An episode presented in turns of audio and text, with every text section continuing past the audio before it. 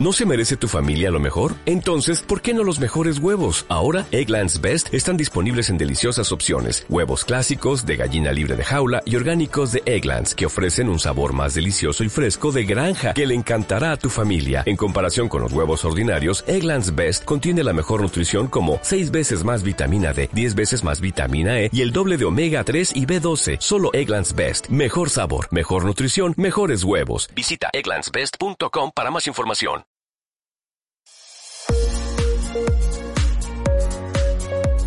Estás escuchando Radio Máxima Digital. Consulta nuestra programación en radiomaximadigital.com. Música y charla las 24 horas.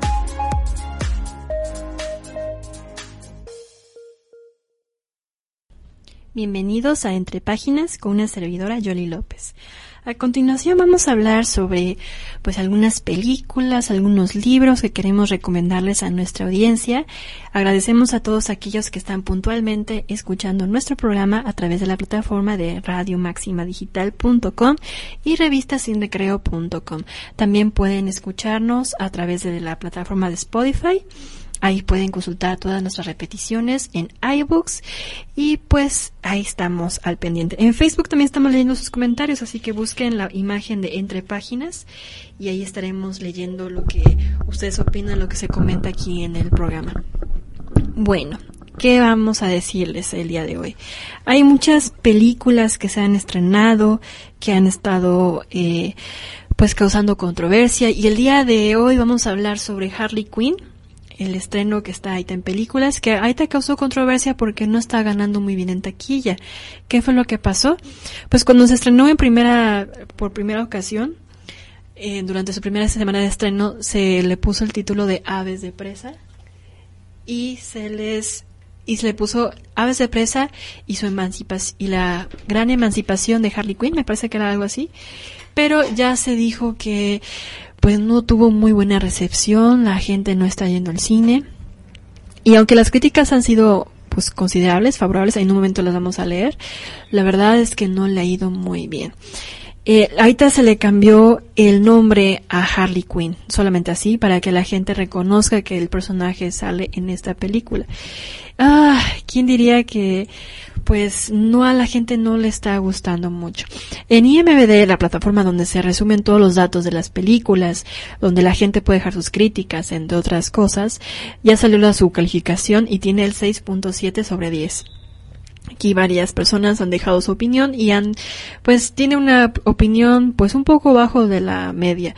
Eh, generalmente se considera una película buena en la plataforma cuando tiene arriba de 7. Eh, mientras que la plataforma de Google ha dicho pues que el 80% de la gente le ha gustado.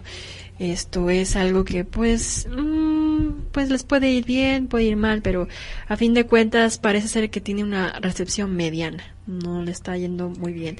Por lo tanto, en Film Affinity, otra plataforma de eh, reseñas y de em, y de críticas eh, resumidas de, a nivel internacional y nacional, pues ya tiene una eh, puntuación de 5.2 eh, sobre 10 estrellas. Esto quiere decir que tampoco le está yendo tan bien. Eh, principalmente, principalmente cuando fue estrenada, a mucha gente le había gustado. Sí, a mucha gente había dicho que sí estaba buena y no sé qué, y estaba yendo más o menos regular. Pero pues ahorita ya está viendo que a mucha gente no le está gustando, y por eso yo creo que ya le están cambiando el nombre a la película. Aquí van las reseñas, vamos a leer algunas de las más destacadas a nivel internacional. Algunos de los medios han puesto sus críticas. Por ejemplo, Variety ha puesto, ya logra que el ritmo se mantenga siempre con una impecable ferocidad. Sus escenas de acción tienen una explosividad visual desafiante, lastrada solo por algunos momentos que buscan agrandar a todo el público. Esta fue una calificación positiva. The Hollywood Reporter pone una crítica pues mediana, regular.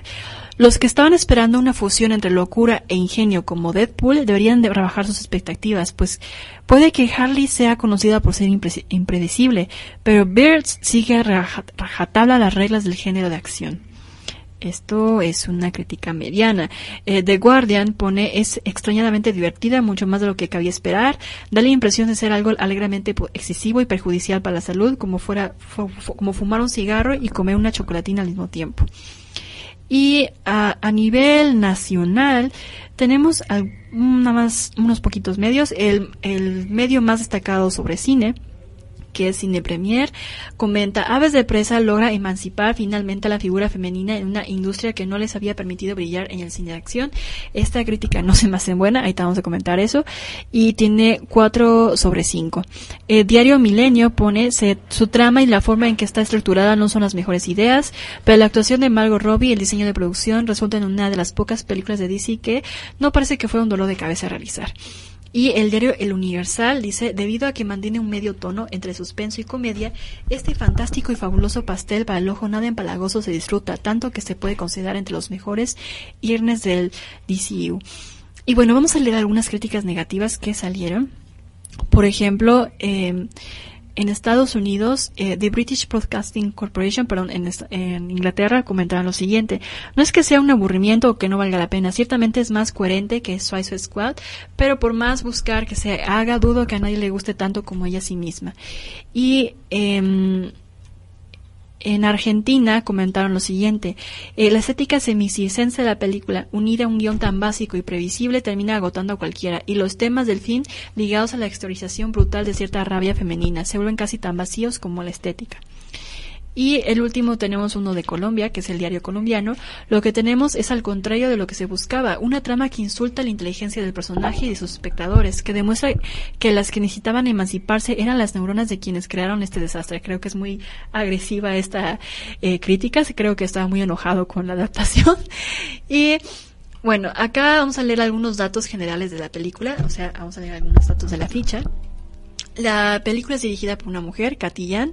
El guion lo hizo Chuck Dixon, Jordan B. Graffe, Christina Hudson y viene del cómic de Greenland. La música es hecha por Daniel Pemberton y la fotografía es por Matthew Lavicki. Entre el reparto podemos encontrar a Margot Robbie como Harley Quinn, creo que es más que obvio, Mary Elizabeth Winstead, Edward McGregor, Johnny Timothy Bale y Rosie Pérez, Cristina Chris Messina y Derek Wilson, entre otros. La productora es de C Entertainment, Clubhouse Pictures. Lucky Chap Entertainment y distribuida por Warner Brothers. Eh, la película es considerada como de acción, aventuras y eh, se considera dentro del grupo de extendido de el mundo de DC. Bueno, eso fue lo que leímos ahorita. Ahora, estábamos hablando de que una crítica no estaba tan buen, bien elaborada, entre la que encontramos que es muy agresiva la crítica, la de Colombia.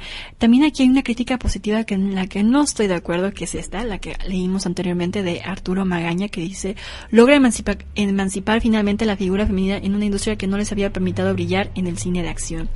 Aquí Vamos a leer algunos puntos de esta crítica porque mm, no es por eh, estar un poco Em, eh, querer estar muy desacuerdo con otro medio, pero esta crítica no es del todo buena y creo que fue un gran escándalo en Internet por decir justamente estas palabras. ¿Qué quiero decir con esto? Es que hay muchas críticas que salieron parecidas a esta donde decían que era muy bueno el personaje de Margot Robbie o más bien que su interpretación o la manera en que se reflejó a Harley Quinn era una manera de emancipar a la figura femenina en la industria del cine. Cuando pues ha habido más figuras femeninas que han hecho esto, como eh, la de Terminator, por ejemplo, también está la de Kill Bill, eh, Nikita, entre otras figuras femeninas dentro del cine que han sido muy fuertes y que han sido muy importantes dentro de la industria. Y cabe destacar que son íconos dentro de lo que es la cinematografía. Siempre cuando se ha querido citar a una mujer que sea poderosa, entre otras, pues siempre se, se cita, por ejemplo, a Terminator, a Sarah Connor, a Nikita, a Kill Bill, entre otros. Entonces, sí, me parece que entre las críticas positivas creo que es un punto que era un comentario que era innecesario, ya que al hacer ese tipo de comentarios se, quiere borrar la historia del cine. Esto es quitarle importancia a otras figuras como Sarah Connor, que es las que hemos citado. Entonces, creo que eh, Harley Quinn sí es un buen personaje y siempre lo ha sido desde, que, desde su nacimiento en la serie animada de Batman, pero al hacer una serie, al decir un comentario de que ya era necesario o que, o sea, que era el momento de hacer esta película, ya era como que finalmente se está eh, surgiendo la figura femenina en la industria, realmente no. Eh, siento que ya la figura femenina ya ha figurado en la industria, ya ha brillado, solamente que creo que a la gente se le ha olvidado, ¿no? Eh, yo creo que hay que destacar más estas, estas figuras femeninas. Creo que es algo muy importante porque si estamos hablando de Sarah Connor, de Kill Bill, de otras figuras femeninas o personajes muy importantes dentro de la industria del cine, creo que mm, la gente las está olvidando. Si hacen comentarios como estos, me parece que la gente los olvida. Y eso que son películas muy importantes como Terminator. ¿Cuántas veces hemos visto mucho que se les se alza demasiado Terminator y casi no se recuerda a Sarah Connor? O Kill Bill, siempre cuando se habla sobre las películas de Quentin Tarantino, siempre se habla sobre los personajes masculinos, más no de los personajes femeninos que son muy fuertes. Eh, entonces creo que en vez de decir que ya es momento, ya era hora de que se resaltara una figura femenina, creo que hay que recordar a los personajes que ya existen, ¿no? Eh, alzarlos más y compartirlos más, ¿no? Yo creo que eso es lo importante y no hacer este tipo de comentarios porque al hacerlos hace que el lector de la crítica olvide la, eh, los otros, las, las otras figuras que han surgido dentro de la industria. Entonces, eso es importante destacarlo. Y bueno, eh, eso es todo de en cuanto a crítica. Ya vamos a hacer nuestra crítica ya como medio acá en Radio Máxima Digital. Fíjese que Aves de Presa es una buena película entretenida, de entretenimiento, más mm, hay que verla como lo es. Es para entretener, es una adaptación y es una película que está sirviendo a un movimiento actual ya hay que recordar que conforme van pasando las épocas, las necesidades y las necesidades de un espectador van cambiando. Eh, la manera de querer contar una historia también cambia porque se van adaptando según a la sociedad en la que vivimos. Ese es el caso de Aves de Presa. Si bien Suicide, Squad no fue muy buena película, eh, por diversas razones, por algunas actuaciones que no fueron tan buenas, algunas cosas de escenario, algunas cosas del guion, dirección, eh, cosas creativas. Eh, Aves de Presa es mejor, está mejor organizada. El guion es bueno, pero no es muy original. Eso sí, incluso cuando te presentan cuál es la premisa, cuál es el problema que van a enfrentar, ya sabes cómo va a acabar todo. Ya vas de lleno a la historia, ya sabes cómo va a acabar, pero lo más interesante de la historia siempre va a ser el desarrollo. Y una vez que ya sabes de qué va a tratar, tú simplemente estás ahí para ver cómo es que van a resolver el problema. Y eso es algo que luego a muchos críticos se les olvida, porque lo importante siempre es, si es una película para entretener, entonces creo que lo más importante es cómo te va a entretener. Que eh, si ese es el lapso en el que va a estar en el cine sentado o en la casa, si va a ser entretenido. Y acá creo que sí lo logra, sí lo logra. El problema acá, yo le vi a un par de personajes que no fueron del todo agradables y su presencia la hace un poco incómodo. También el problema que le vi es a la participación de Edward McGregor, el villano no es el mejor que hemos visto en el cine de superhéroes o villanos. Aquí este es el caso de villanos, o más bien antihéroes, o antivillanos, como depende del, del papel de cada personaje. En el caso de Edward McGregor, o más bien Iwan McGregor, que es como se pronuncia realmente su nombre, eh, me parece que ay, sí les le falta mucho a su, a su villano. Está le falta personalidad, aunque está definido en cuanto a su carácter, sus maneras de actuar, su manera de, de trabajar dentro de la villanía o dentro de pues su eh, mafia, mm, me parece que todavía le faltó un, poco más de marcar su estilo. Y creo que tampoco le ayuda mucho ese personaje, la máscara negra, no, no es del todo eh, acorde. Creo que me hubiera gustado otro personaje que fuera un poco, un poco más malo para ella, ¿no? Para que resaltaran más la película. Pero creo que a fin de cuentas estuvo bien. Eh, esto es porque las que tenían que brillar en la película era Margot Robbie con su personaje de Harley Quinn. Y creo que ese otro problema que tiene es que la película no se siente enteramente de Harley Quinn y creo que por eso le pusieron Aves de Presa y la fabulosa emancipación de Harley Quinn. Esto es porque hay partes, hay grandes periodos de la película donde no aparece Harley Quinn, o, es decir, Margot Robbie, sino que se le empieza a dar más prioridad a otros personajes que salen, como Mary Elizabeth Wisted, eh, Junie Smallville y, y Rosie Pérez, entre otras, ¿no? Entonces, se les quiere dar como más protagonismo a otras actrices que salen dentro de la película. Entonces, sí, esos son algunos de los errores que tiene. Eh, refiriéndose a la estética, siempre están eh, respetando ese estilo tan propio de, de Margot Robbie, ¿no? de Harley Quinn, ¿no? Que es muchos colores, la locura, ¿no? Eso sí, hay muchos momentos que, ay, bueno, ahí te vamos a hablarlo y nos vamos a ir a un pequeño corte musical. Nos vamos a poner eh, algo para mover eh, esto. Entonces vamos a ir a una identificación y en un momento regresamos. Estás escuchando Radio Máxima Digital. Consulta nuestra programación en radiomaximadigital.com. Música y charla las 24 horas.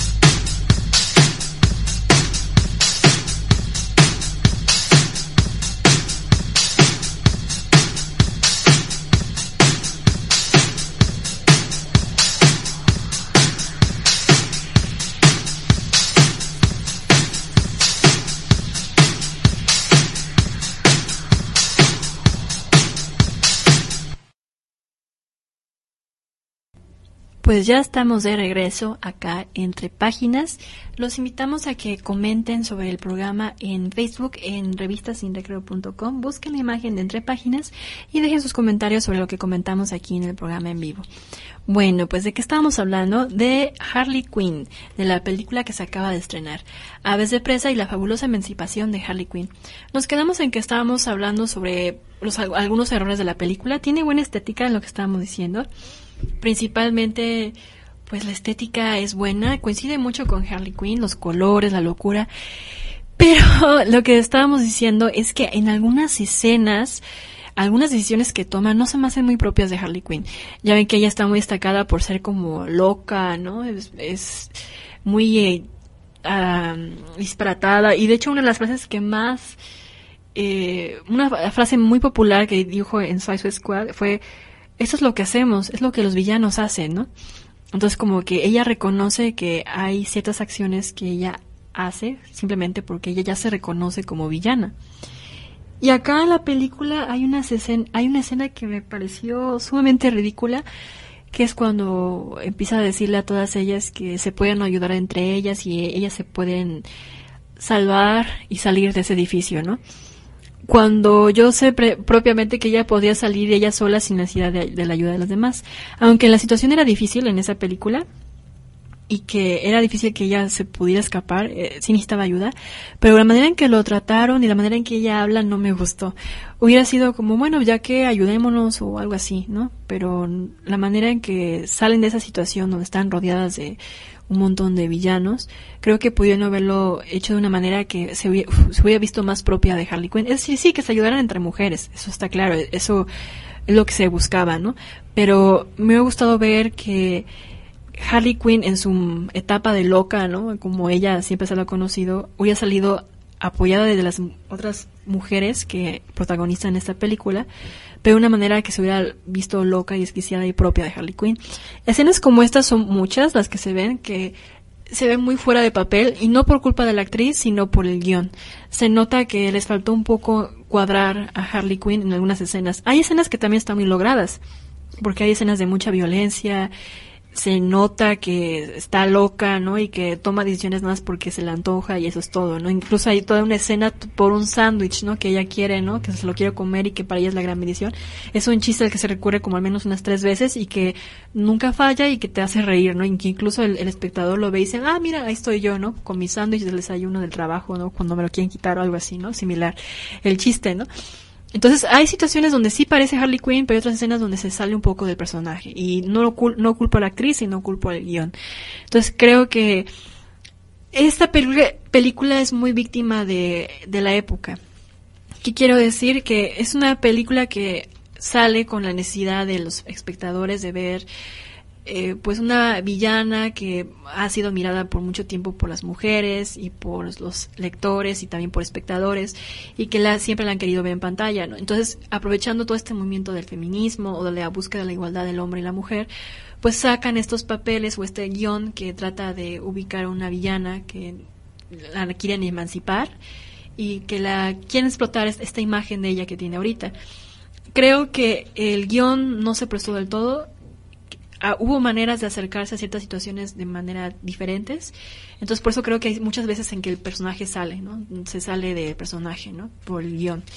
Entonces, también siento que por eso es víctima de la época, ¿no? A tratar de ubicarlo en una época donde se buscan estos temas, es por eso que no siempre trataron de encuadrarlos, ¿no?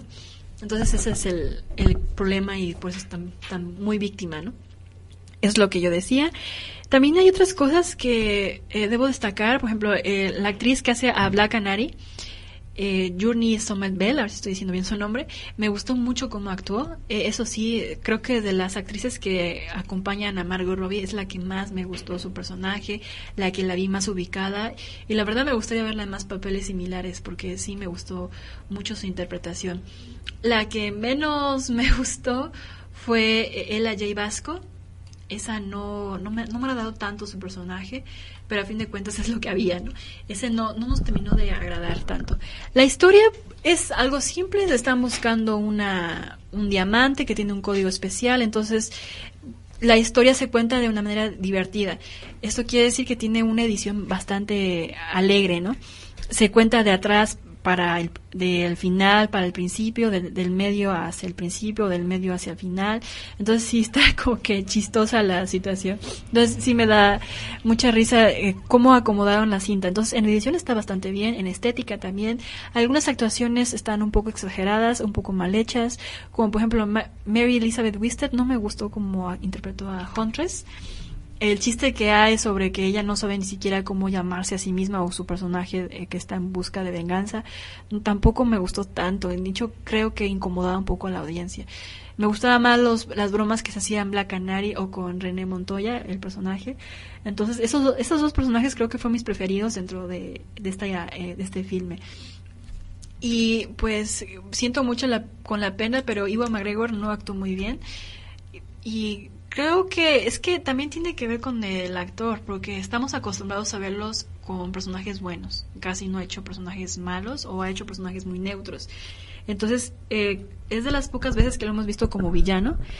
Entonces, creo que fue un...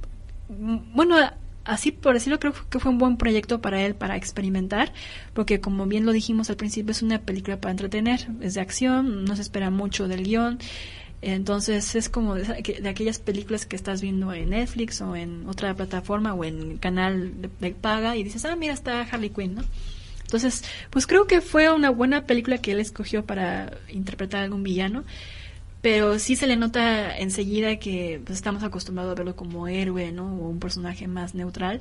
Entonces, sí, eh, también hay que decir que tampoco el guion le ayudó. Eso sí, el guion no fue muy amigable en este caso porque como no se le aprecia mucho el porqué de su razón de ser en la película.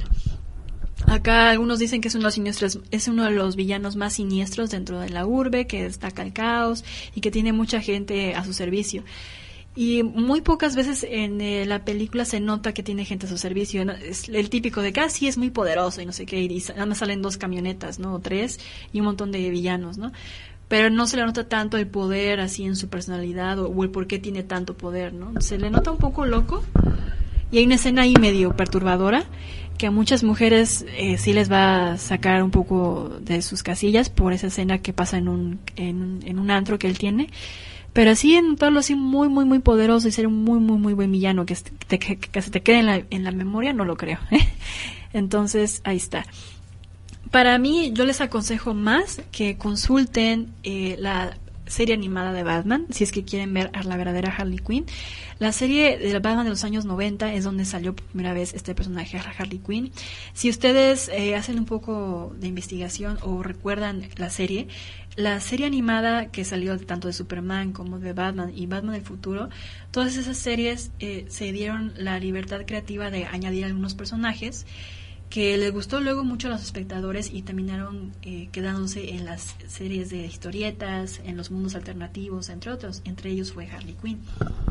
Eh, Harley Quinn, si ustedes, si me permiten recordarles, es un personaje que aparece en la serie de los años 90 y se añadió para darle más eh, vivacidad al personaje del Joker. Es una mujer que entró como enfermera en el, en el Arkham Asylum ella lo atendía y al estarlo atendiendo se terminó enamorando de él y lo termina ayudando en sus eh, lo termina ayudando a escapar de Arkham y se se alianza con él en su villanía, ¿no? Entonces, sí es un personaje que les va a gustar si ven la serie animada de Batman y que les recomiendo que vean en sus otras interpretaciones que tiene.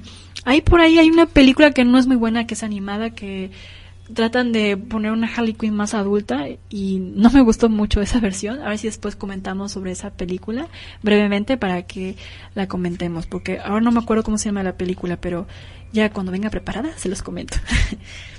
Bueno, esto es todo por el día de hoy. Les agradecemos su amable escucha. Les eh, invitamos a que nos sintonicen a través de la plataforma www Radio Máxima Digital y escuchen todas nuestras programaciones y consulten nuestras repeticiones.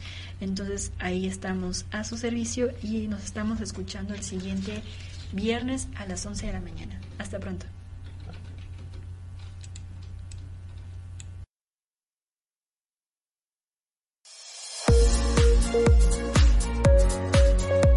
Estás escuchando Radio Máxima Digital. Consulta nuestra programación en radiomaximadigital.com. Música y charla las 24 horas.